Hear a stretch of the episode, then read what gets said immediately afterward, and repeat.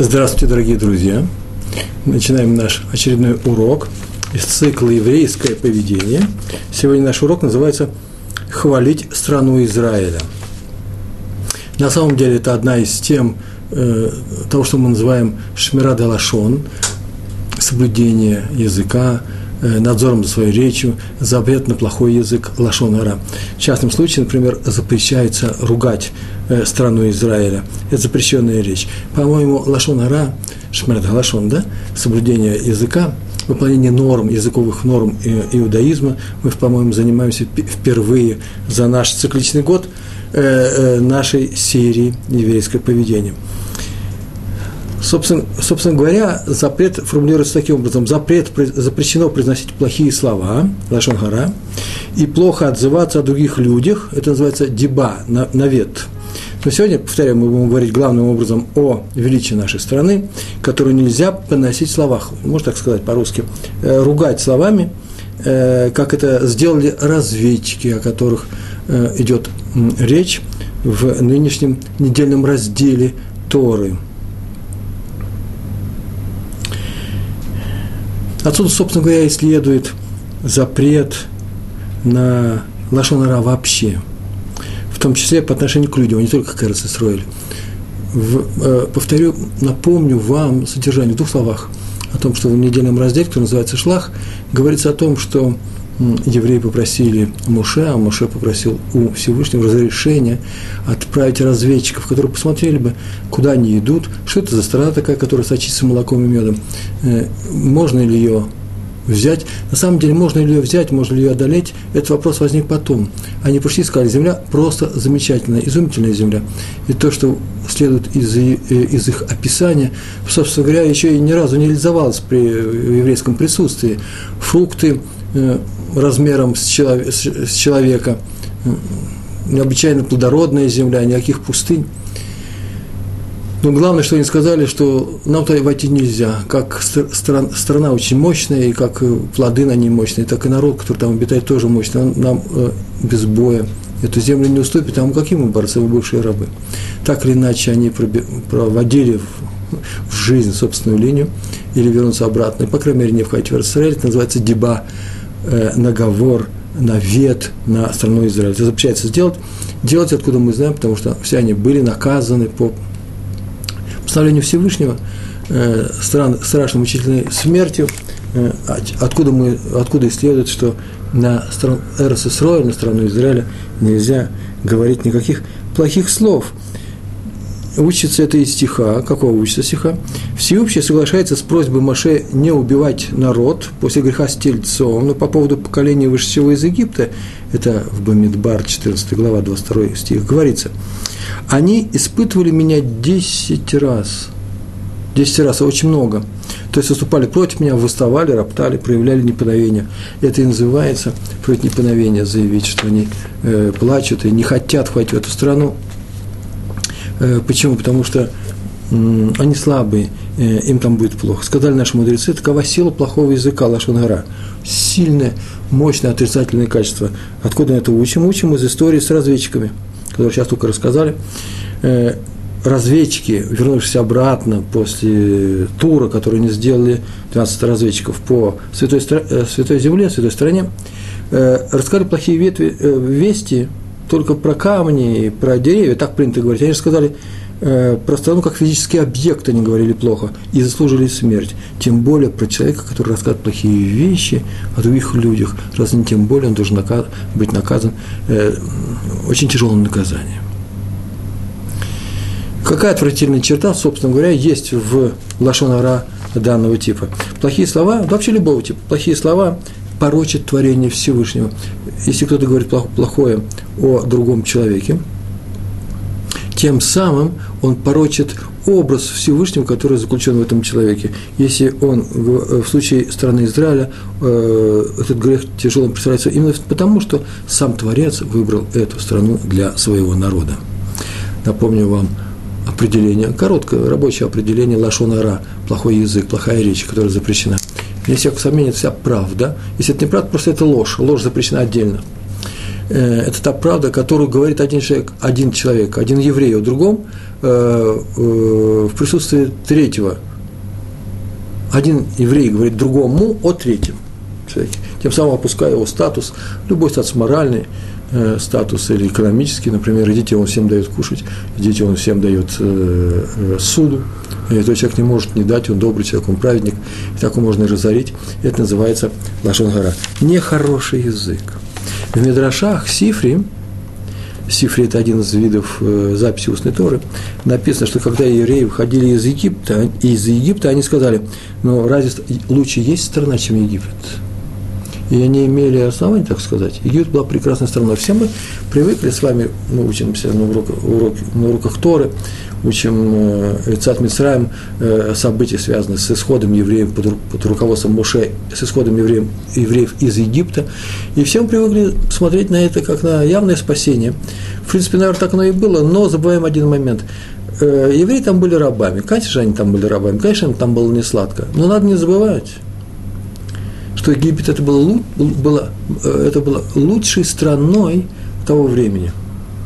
Именно лучшей – сказано про него, я выписал все это, э, что они считали, что знали, что самые, все самое лучшее находится в Египте. Там есть вода, разливы, плодородного Нила. Были, правда, голодные годы, но это по прямому распоряжению Всевышнего э, в дни Юсефа.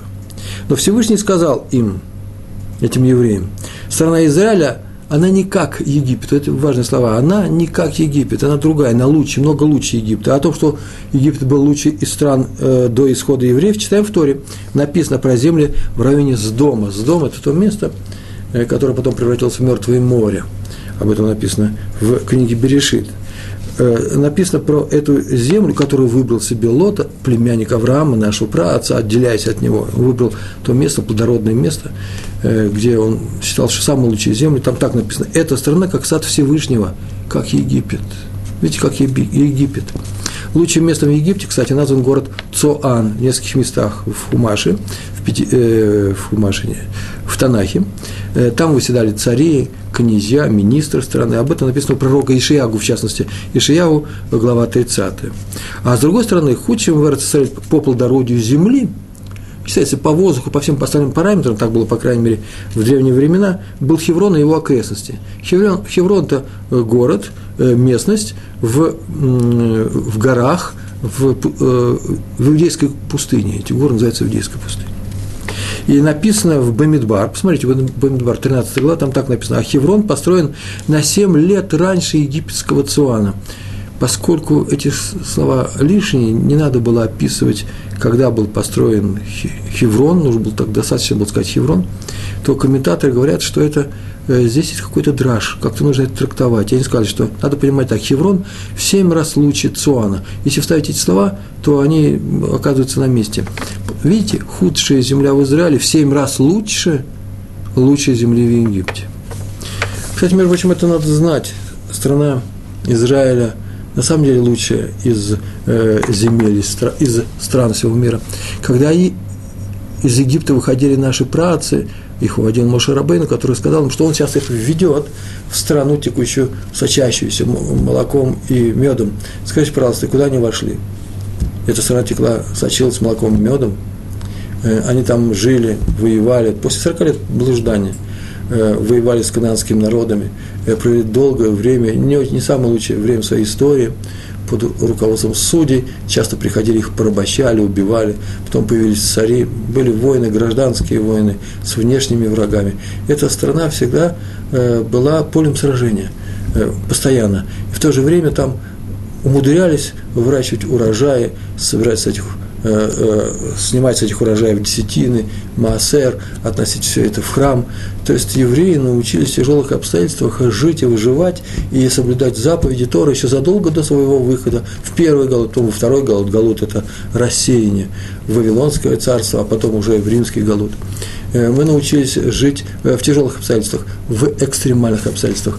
И эта земля никогда не достигала своего пика, она все время все время в потенции. Сейчас приезжают и удивляются иностранные гости, и очень часто из России приезжают и говорят, страна на ровном месте, на песке, на камнях стоят пардасим, э, э, виноградники, апельсиновые рощи. Все это сделано руками человека. Здесь, в принципе, нет ни одного дерева, не посаженного человеком. Если ты вкладываешь свой труд, она вырастет. Правда, э, она даст свой урожай.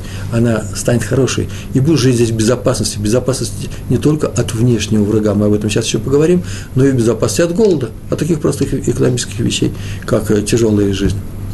Правда, для этого надо еще кое-что сделать, не только недостаточно произвести только одни физические э, усилия и усилия security, бетахон, безопасность. Надо еще кое-что сделать.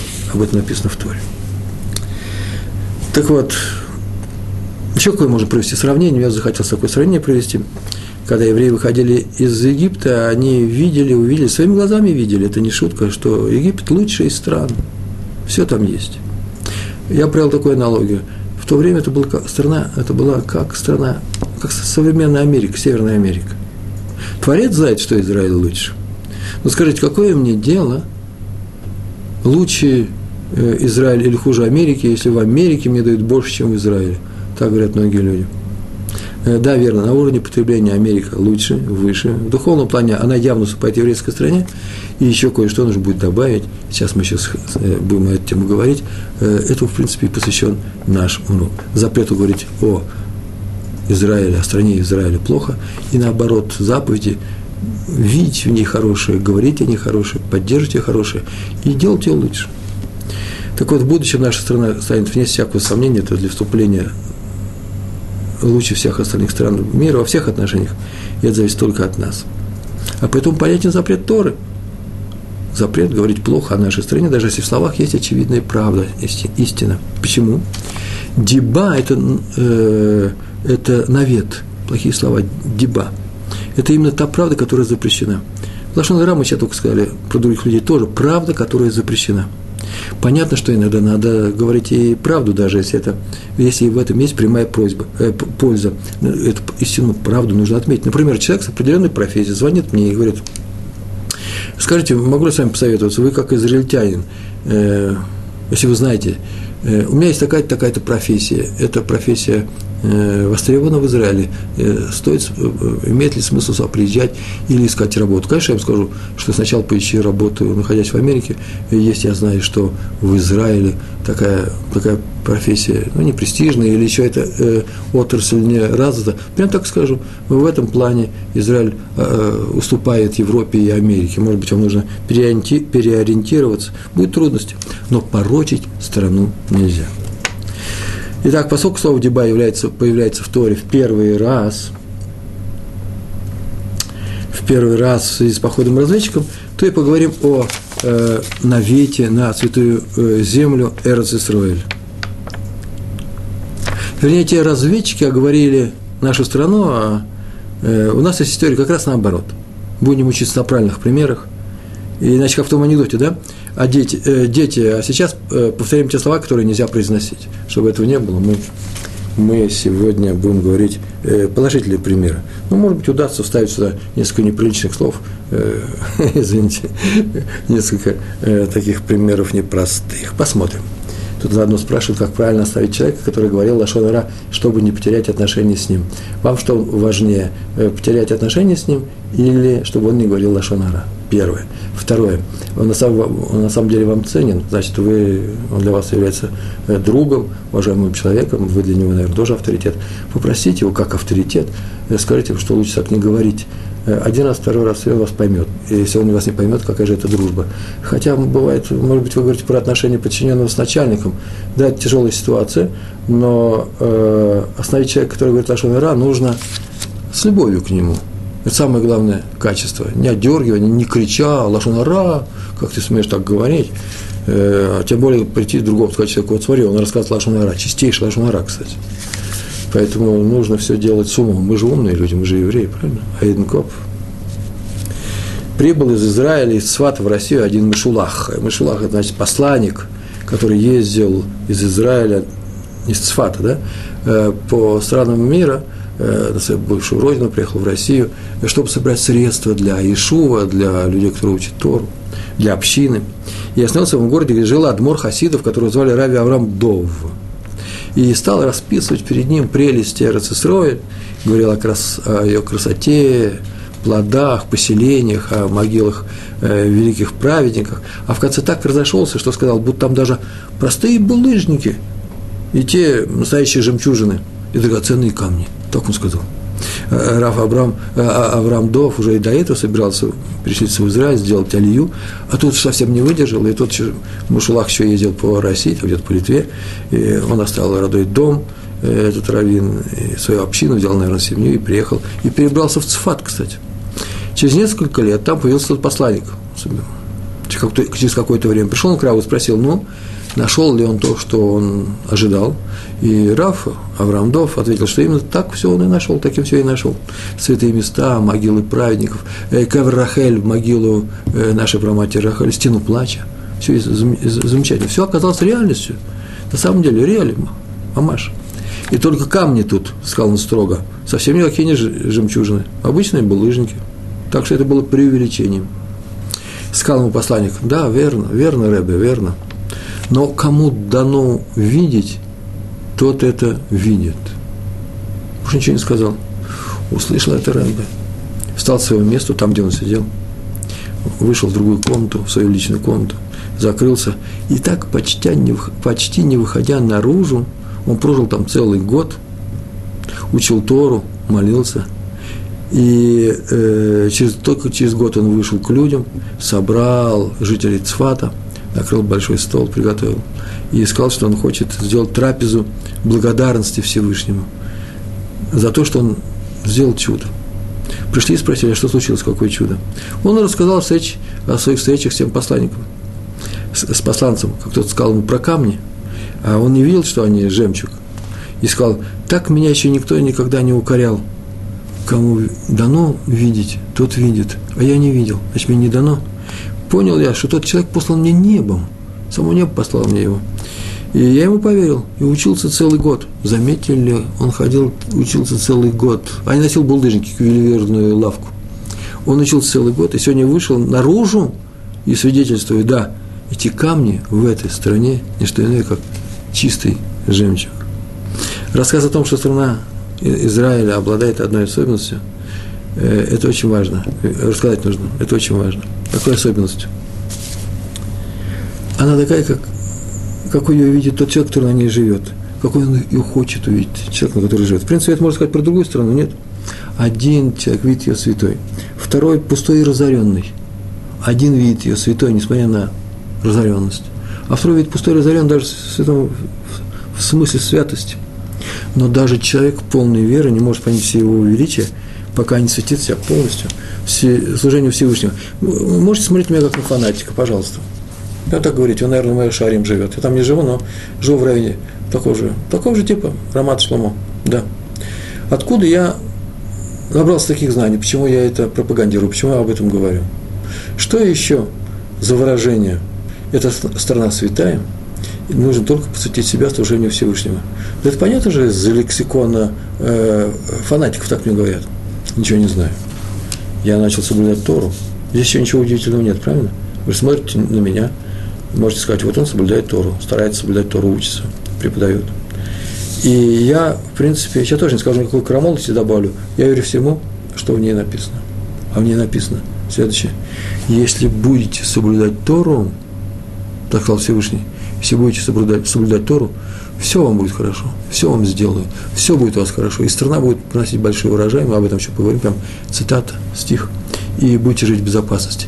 И это, как я понимаю, судя по всем комментариям, по всем нашим мудрецам, комментариям всех наших мудрецов, э, э, отсюда следует, что только тогда, когда ты будешь соблюдать Тору, то э, эта страна будет святой и благодатной. Это на тему своего мракобесия. Что еще нужно сказать? А еще одна история про Хофицхайма. История очень простая. Хофицхайм любил говорить следующую фразу. Прям так говорят, у него был, присказка его была такая. Он так говорил. Есть много таких людей, которые устраивают себе посты. Физический пост, пост, когда человек не ест, не пьет. В силу разных причин. Я, например, знаю несколько из них, которых вот, не знаю, сегодня соблюдается или нет. Если у кого-то упали коробочки тфилин, то он день постится. Если он что-то неудачное сказал, э, э, он постится. Много таких есть условий. Вы знаете, что в иудаизме вообще не приветствуется пост. Нельзя мучить свой организм зря. И э, аскеза, она вообще запрещена. Нельзя поститься больше двух дней, например, или какие-то особые мучения доставлять себе. Например, я не знаю, ну, полтора дня не есть, не пить, лечиться голоданием. Это только в каких-то критических случаях. Между прочим, хорошая тема. Задайте вопрос раввинам в Толдот. Э, что вы скажете о, э, лечебном голодании? Многодневном, не многочасовом, а многодневном. Я с удовольствием тоже прочту ответ. Я думаю, я знаю ответ, но все равно с удовольствием прочитаю. Так вот, запрещается все это. И Ховисхайм такую вещь говорил. Люди, которые устраивают себе посты, э, есть такие люди, чтобы через телесные ограничения, как он говорил, добиться духовного подъема. Нормально, так говорил Ховисхайм, очень хорошо. Но я им разъясняю, вот его выражение пошло, что будет много полезнее для тела и души, и для тела тоже, если они будут продолжать есть и пить, как и раньше, ничего не уменьшая. Как того вообще требуют их физические потребности, не как раньше, неправильно сказал как требует их организм. А вместо поста тела пусть устроит пост языка. Это называется танит дебур. Что такое пост языка? Не говорят в течение дня, пост устраиваем на один день, в течение дня ничего, что не связано с молитвой или учебой Торы. Ничего. Остальное можно и знаков, при помощи знаков э, посуществовать можно. Так он говорил. И еще добавлял, это убережет их, убережет их от греха. Во-первых, от лошона ра, во-вторых, от пустых разговоров, а пустые разговоры уже сами по себе грех. Тоже нужно быть как-нибудь урок дать на тему, что такое пустой разговор, что такое не пустой. Ведь э, разговор – это не только информация, это очень часто еще и передача некоторых эмоций. Я разговариваю с ребенком, тут никакой информации нет. Э, очень часто в разговоре, беседуя с ним, я ему сообщаю, что я его люблю, передавая ему свою жизненную силу. Знаете, любовь – это же непростая вещь, она же формирует человека.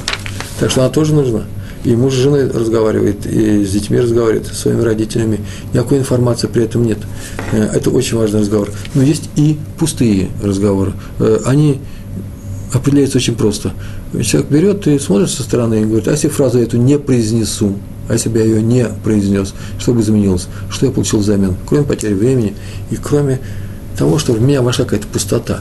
Ничего пустого. На самом-то деле ни слова в пустоте или в простоте, как часто говорят, да, в простоте. А есть русская поговорка «простота хуже воровства». Видите, можно украсть у другого человека, а можно с ним просто поболтать. И лишил его и времени, и мыслей глубоких и так далее, и прочих вещей. Так вот, э, э, Хафицхайм сказал, что э, танет дебур убережет человека от греха. И добавлял, и очистит душу. Сейчас мы об этом говорили. Так он часто говорил самим и женщинам тоже. Женщины приходили чаще всего, знаете, это было какое-то женское поветрие, наверное, сейчас я даже этого не слышал. В, э, в наших книгах написано, что для любого человека это делается, это называется сон. Если человек увидел во сне какую-то неприятную вещь, пугающую его, и он думает, что он верит в это, он думает, что это какой-то вещи сон, что ему что-то сейчас плохое может случиться, чтобы это не случилось, чтобы это не реализовалось как пророчество – он делает пост. Называется, да, танит, вот этого сна. И женщины приходили, чтобы установить вместе с Рэбе пост, на какой день и так далее.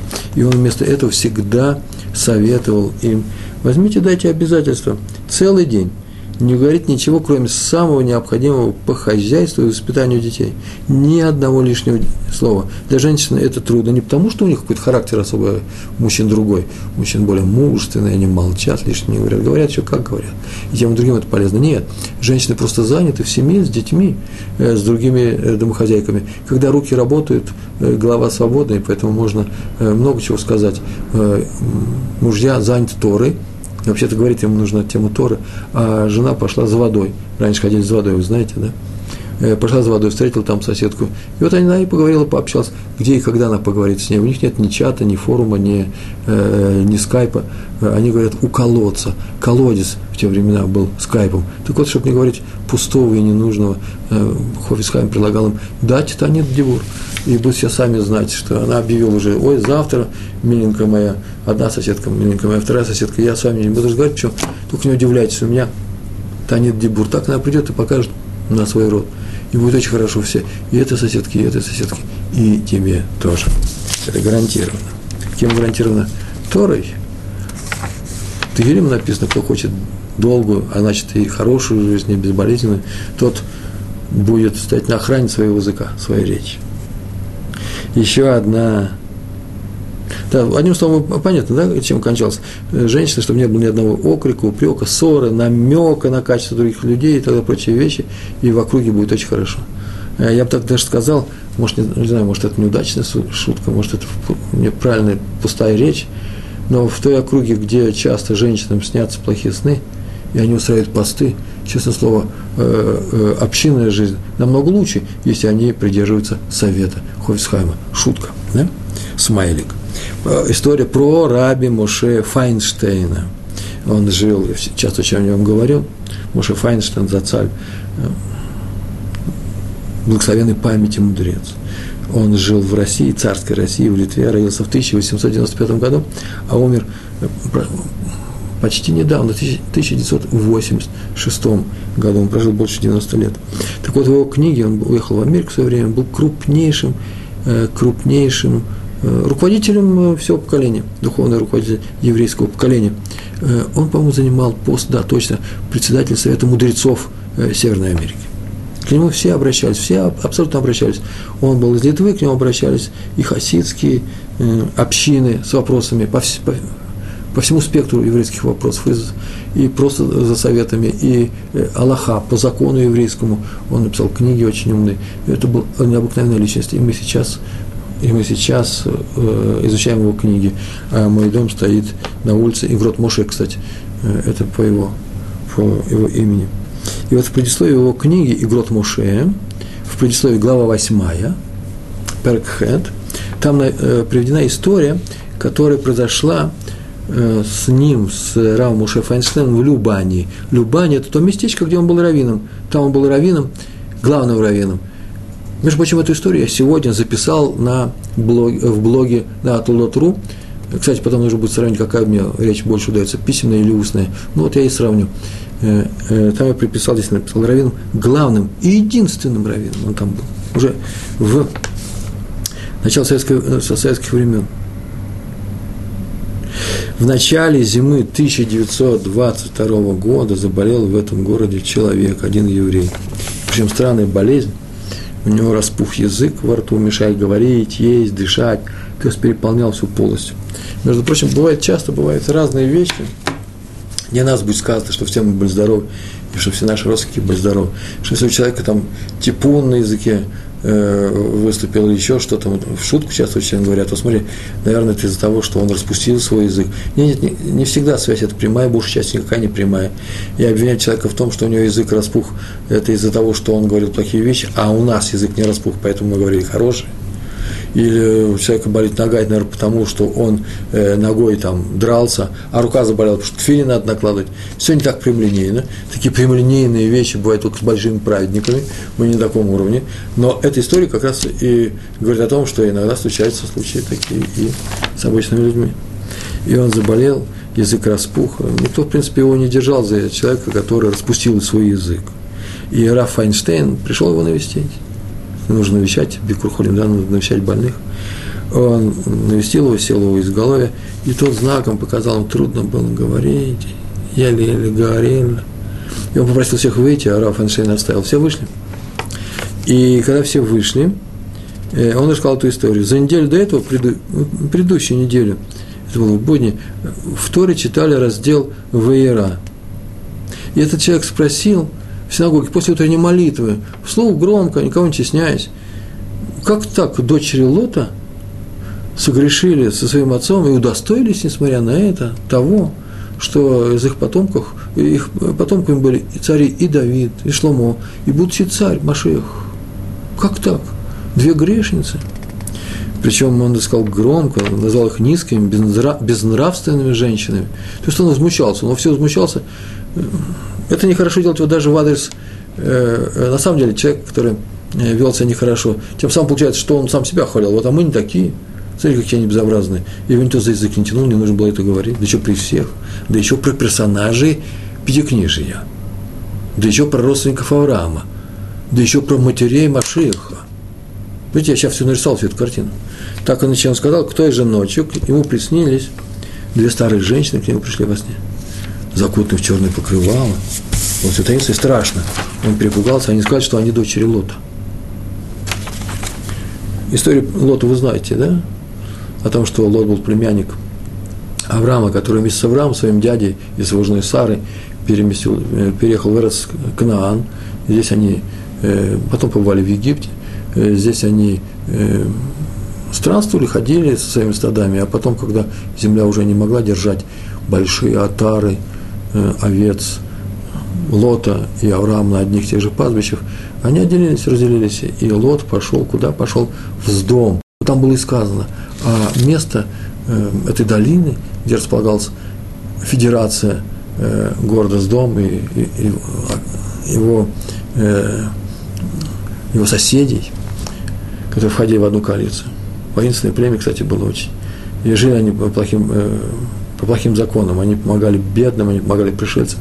Так вот в Торе написано, что место это было как сад Господень, да, как обычно говорят, как גן, גן אלוקים, как גן עדן – Э, и добавляется, как Египет. Откуда мы знаем такое сравнение? Оттуда.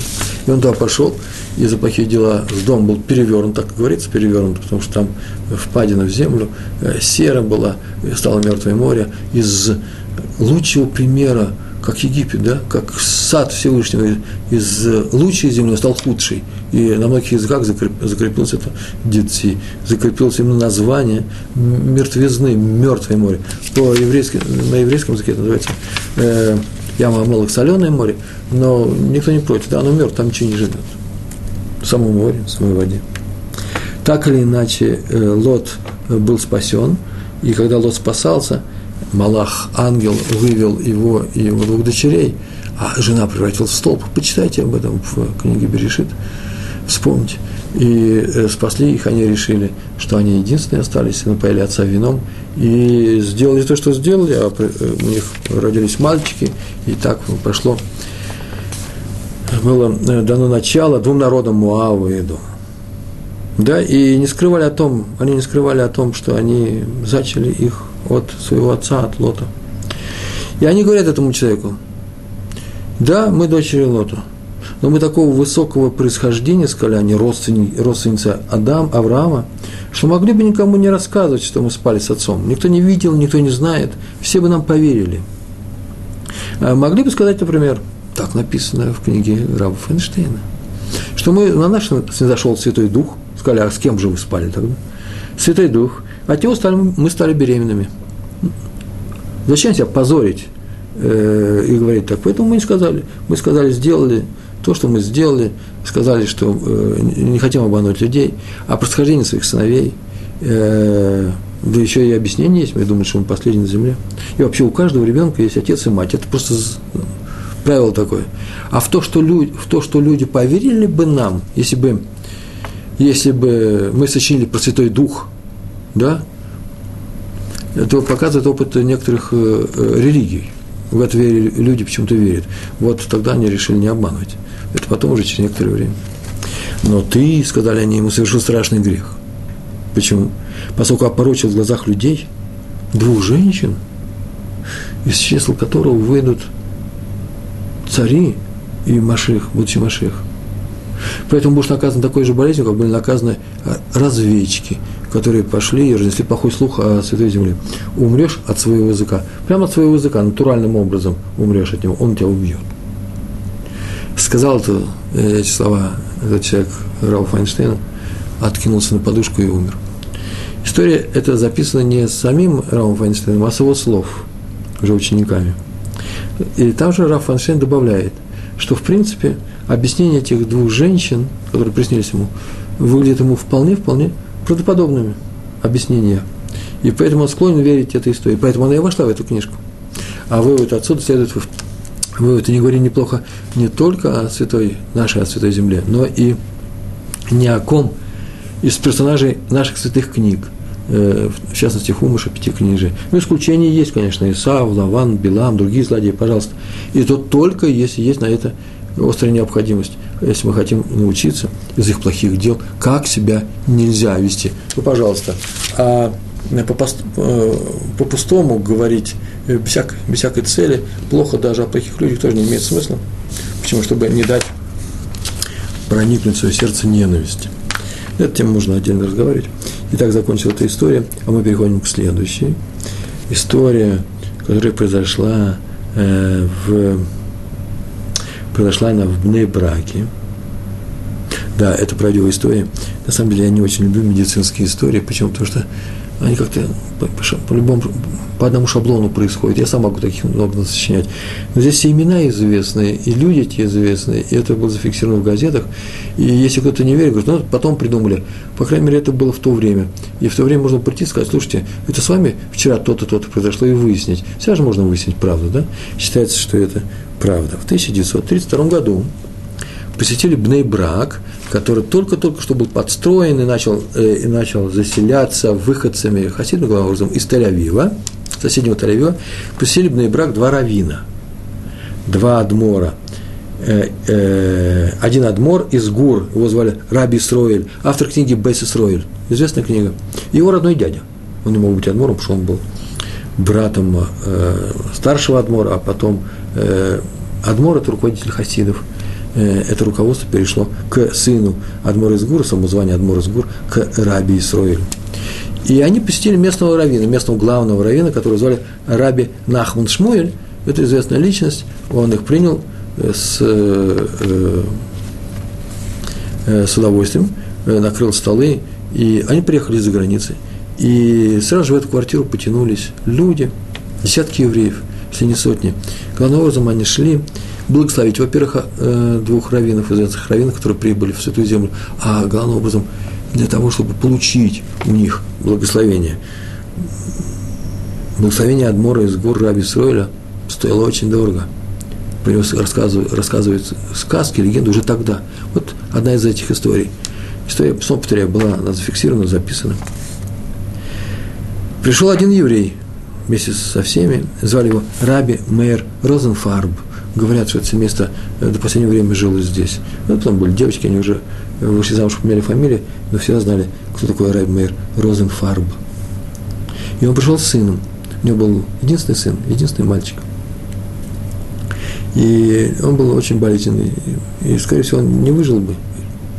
Он был больной ребенок, в возрасте бармица примерно. У него была неизлечимая болезнь сердца. Он ходил медленно, говорил медленно. Хороший мальчик, добрый очень.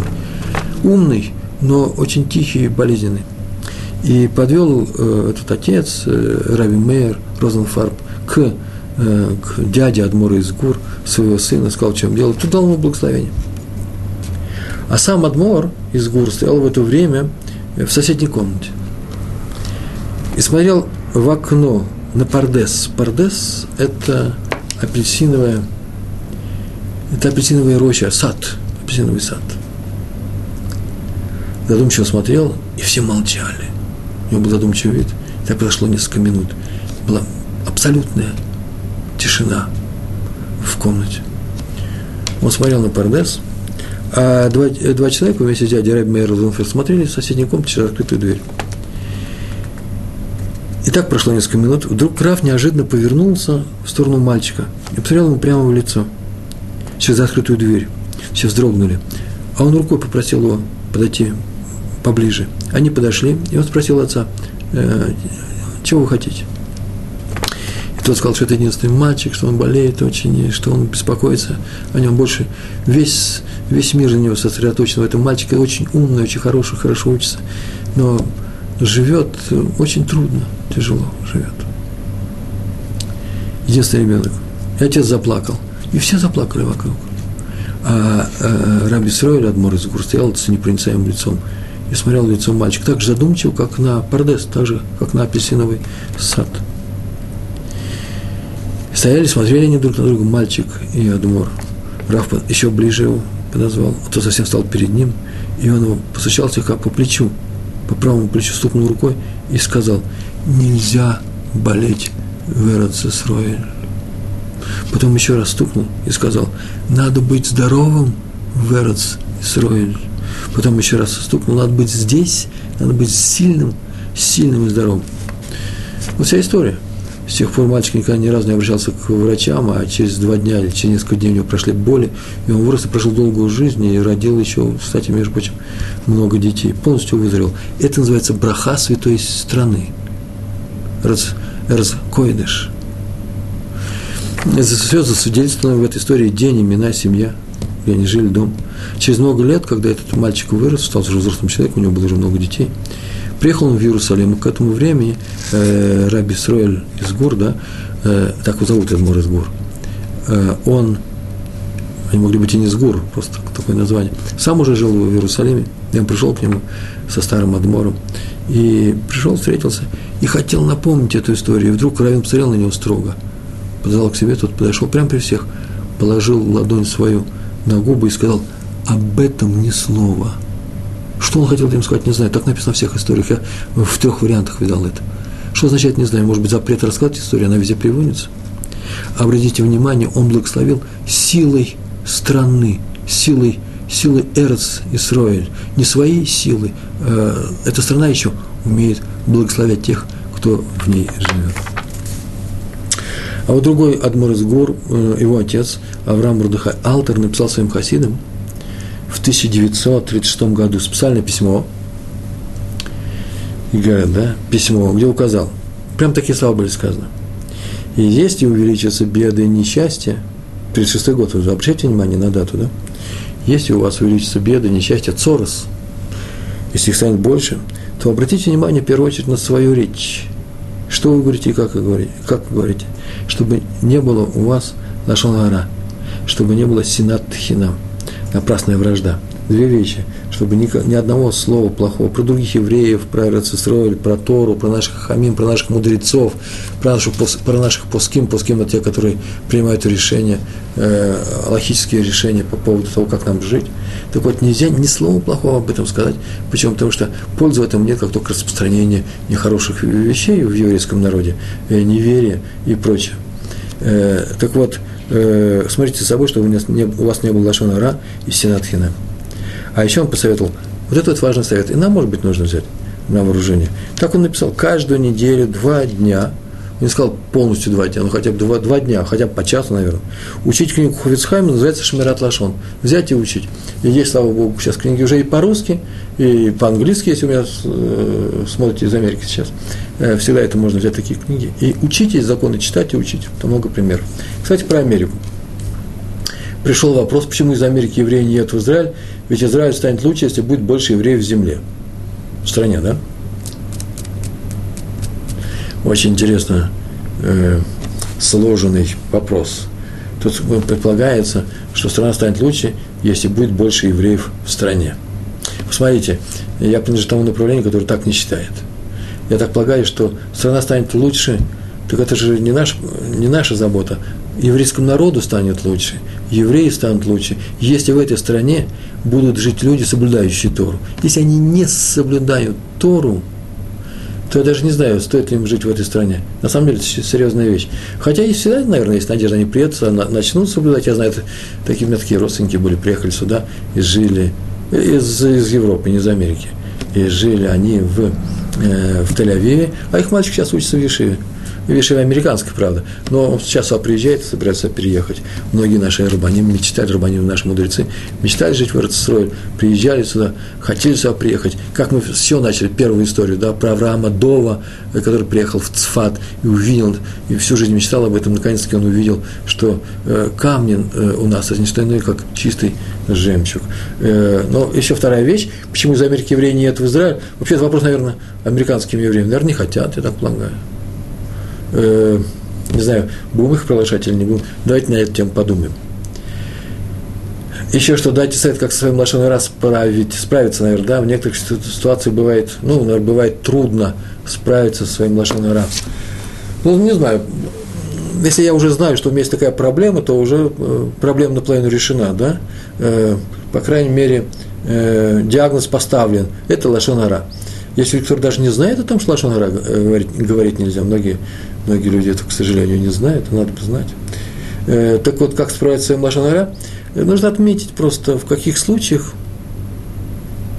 Так я работаю над собой.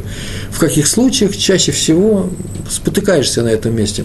Ведь известно, что человек бережется зимой, тогда, когда идет по ледяной дорожке, тогда, когда он идет по сугробу, беречься не нужно. Хотя тоже может упасть, а он бережется там. Так, так, так и здесь. И когда начинает говорить о определенных людях или с определенным человеком, может быть, нужно себя контролировать и не говорить.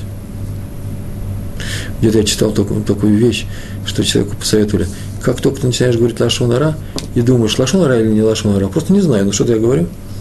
Просто нужно подумать про себя. О, сейчас меня убьют. Если это лашонара, мне осталось несколько минут жизни. Просто взять и отметить себе такой, поставить такой флажок.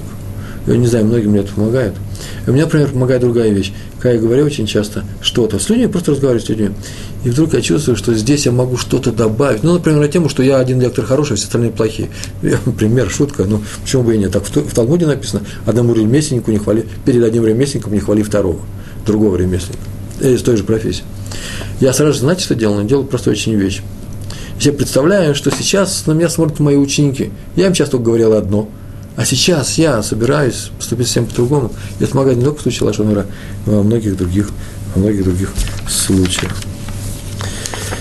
Так или иначе, Адмор из Гураби Авраам Мордыхай, Алтер, да, мне так его звали, сказал, что учеба, э, э, изучение книги Хвесхайма Шмират Лашон, э, а также можно по-русски, я повторяю, учить книгу э, э, Зелика Плискина – Э, которая была, в принципе, переведена и адаптирована с, с, английского языка по книге Хофицхайма. Ее можно тоже читать. И Адмир Разгур сказал, что это средство он испытал на себе дважды в неделю. Изучал эту книгу, серьезно изучал. И э, помогает, очень помогает. А что помогает? Цорос уходит. Мы все начали говорить, что Цорос пришли, проблемы, заботы, беды, несчастья, не дай Бог, не о нас будет сказано не для нас бы сказано. Однажды пришел к нему еврей, Кадмор из Гурда, Раби Авраам Мордхай, и попросил совета. очень интересно советовал. Прямо, наверное, это не случайно, сейчас прочитали. Ехать ему в Америку или не ехать? Из Израиля. Ну, и там он собирается собрать деньги на свадьбу, он собирался вернуться на свадьбу для сына. Раф ответил, Раф ответил что можно, да, можно поехать. А тот добавил, вообще-то он не, не очень любит туда ездить. Он же там был и не один раз, и нашел, что там евреи не очень хорошие. И только он это произнес, он, наверное, уже собирался сказать, что почему они плохие, там, заносчивые, я не знаю, или там жадные, ну, что-то хотел сказать. Тут же он, э, э, э, Раф перебил. Не знаю, может ли это стать ответом на вопрос, как правильно стать человек, который говорил Лашон чтобы не терять отношения с ним. Насчет отношений не знаю, Надмор э, э, из гор перебил его и сказал, ты берешь у них деньги, плохо о них отзываешься, и прекратил этот разговор. Именно этот разговор, он не прекратил вообще с ним разговаривать. И это вошло в историю еврейскую. Мы сейчас рассказали, значит, еврейская история. Это уже плохие слова, заметьте, не о стране Израиля, а о евреях, живущих в другой стране, о другой стране. И вывод, нельзя плохо говорить о любом месте на земле – ссылаясь на тамошних евреев, сказать, ох, эти евреи неудачные, плохие, мы лучше. Нельзя ругать любую общину, если они нарушают прямую законы Торы. Если вы знаете такие общины, я не знаю таких общин. Э, а если кто-то и нарушает, то тоже лучше не говорить. Ну что от нашего разговора часто изменится? Повторяю второе правило. Первое, не говорим плохо о общинах, о стране, о людях. А второе, э, э, а если говорим, а если говорим нет, все равно не говорим, потому что ни, ни к чему это не приведет, только когда будет какая-то польза. Ну, если вас допустят к микрофону для евреев этой страны, и вы им всем объявите, извините, я вас очень всех, всех люблю, но, пожалуйста, то-то, то-то. Нужно же быть каким равом, каким раввином нужно быть, чтобы толкать речь перед всей, чтобы говорить речь перед всей общиной, э, перед всеми евреями Америки, скажем. Раф Ильягу Лезер Деслер, давно мы о нем ничего не рассказывали, когда он состарился, ему посоветовал раби Йосеф Шлома Каинман, величайший ученый, величайший мудрец, глава равената города Поневеш, который в Литве, он ему посоветовал Раву Деслеру ехать в Фарацисроэль. Он же сам был пожилой, Рав Деслер. Чтобы там принять на себя руководство Ешивы Поневеш. Поневеш Ешива – это, вообще, Поневеш – это город в Литве, а тут это Ешива, название Ешивы, которая оттуда приехала и находится в Бней Браке. И она уже переехала в святую страну, и э, Раф Кайнман связался с, с местными евреями в Нейбраке, посоветовал им э, Рава Деслера, а Раву Деслеру посоветовал туда. И он послушал совет, посетил Израиль. Впервые, впервые это произошло в 1947 году, а но только по приезде 49 -го года, когда он приехал, он стал руководить Ешивой Поневиш. И уже в первые дни он начал говорить о том огромном впечатлении, которое сложилось у него о, о Святой Земле. Прямо в первый же день. Ой, необыкновенная земля.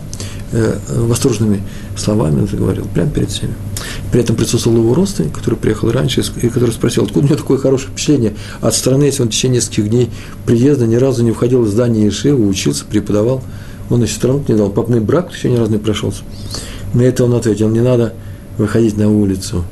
Я это почувствовал здесь на себе. Тот духовный, огромный духовный подъем, который я испытал уже через два часа здесь, то в Галуте такой духовный подъем за рубежом потребовал бы от меня усилий многих недель, много работы над самим собой, чтобы понять э, то, что я сейчас изучаю, чтобы э, иметь общую картину э, тех разделов Талмуда и законов, и иметь общее представление о том, чтобы давать эти законы, э, решать какие-то общие э, большие вопросы, очень серьезные вопросы, обсуждать их с другими тал, э, талмитхахами, с, с другими с другими мудрецами, на это требуется большая духовная сила. И эту силу, приняв эту силу, он почувствовал здесь же в первый же день приезда в эту страну. Он бы как бы аккумулировал, аккумулировал эту силу, то есть он ее взял уже самого воздуха из наличия пребывания в этой стране. Ни больше, ни меньше. И так он сказал. А, между прочим, о самом поневежском э, Раве, Раби Йосифе Шломо Каинмане, да, который посоветовал Раву Дестру приехать и взять на себя руководство поневежской Ешивы. Так вот, э, Рав Каинман э, решил тоже приехать в Эрцисрой однажды, ну, на время, у него были большие обязательства, большая работа там в Литве. На Пейсх он приехал, а потом вернулся домой. И остановился он своей престарелой матери, которая в это время была в Тель-Авиве. Я так полагаю, что мой брак уже был. Э, не знаю, э, это был, наверное, раньше, чем 49-й год. И пришел к нему один Рав, нет, он еще вернулся домой и, сказал, и всем рассказал, что он почувствовал такой короткий визит в Израиль э, привел к тому, что он сильно подействовал на него, и всем говорил, что он почувствовал приток новых сил, огромных сил, он чувствует себя как молодой сейчас. Один раз к нему обратился за советом, а переезжать вообще в Эрцесрой или не надо? Видите, Раву Деслеру Рав Кайнман посоветовал, а этому не советовал ничего, он сам к нему пришел. И сказал, переезжайте в Эрцесрой или не надо? Как он скажет, так он сделает. Рав Кайнман ответил, что не может дать совета, вообще не может дать совета, ехать или не ехать. Почему? Потому что он не объективен, он влюблен в эту страну.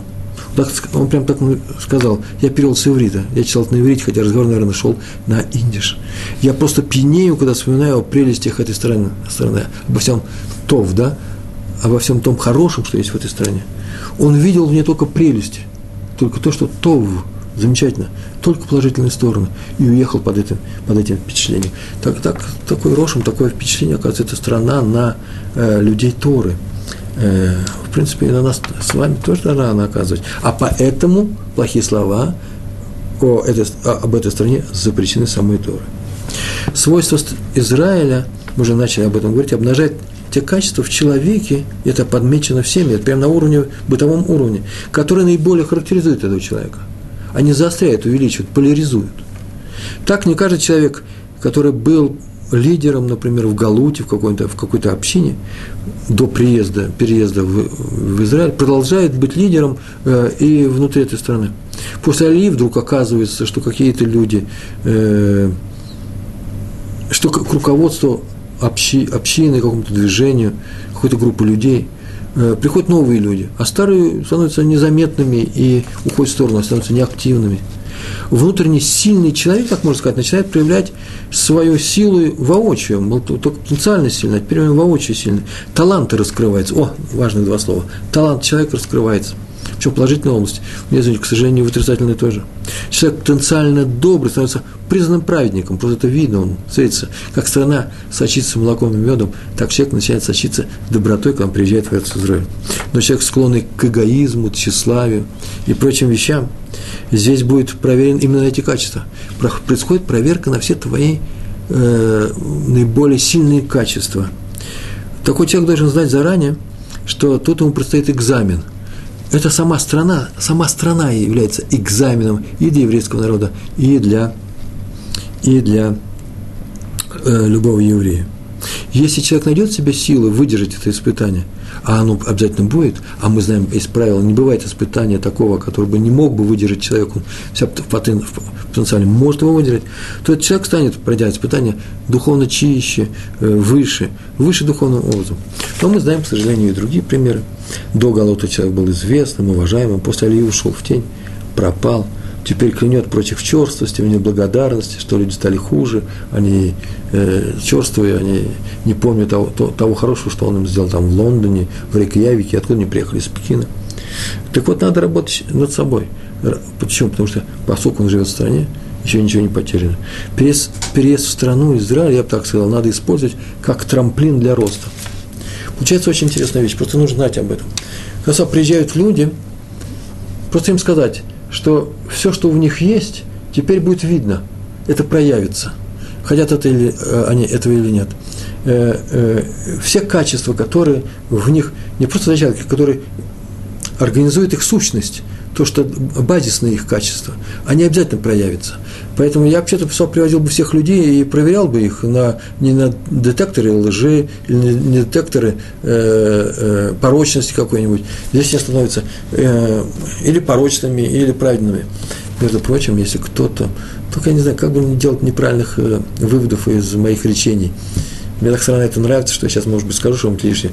Э, но я боюсь сказать что-нибудь лишнее. Приехал от человека, оступился, не дай Бог, и теперь ему говорят, вот, наверное, изначально был плох, раз ты вещи такие плохие делаешь. Нет, это Тора его оступила, дала Тора ему возможность э, выйти на это испытание. Может быть, с ним не справился, но еще не значит, что все потеряно.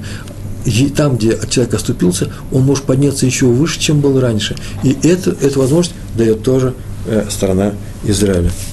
Сказано в Торе, и на этом уже можно заканчивать, в разделе Бахуката, это не сегодняшний, не наш раздел, там так сказано, если в согласии с моими законами пойдете, то есть будете жить, да, если путем моих законов будете жить, это называется, Раша написал, если будете учить исполнять Тору. Он прям так написал, какими дорогами пойдете, если будете учить исполнять Тору. Так написано. А дальше сразу же после этого написано. И тогда, и тогда, если так будет, и тогда полевое дерево даст свой плод. Плоды появятся в садах, на полях, на лужайках. Раби Хукутеэль Иуда Альберштам, адмор из Клуженбурга, румынский город, спрашивает, это же как понимать? Если я учу Тору, то что это моя награда? Награда – плоды? Будете соблюдать Тору, плоды будут на в поле.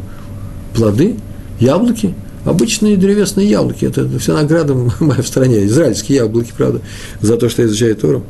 И, и объясняет, нет. Просто это святая земля.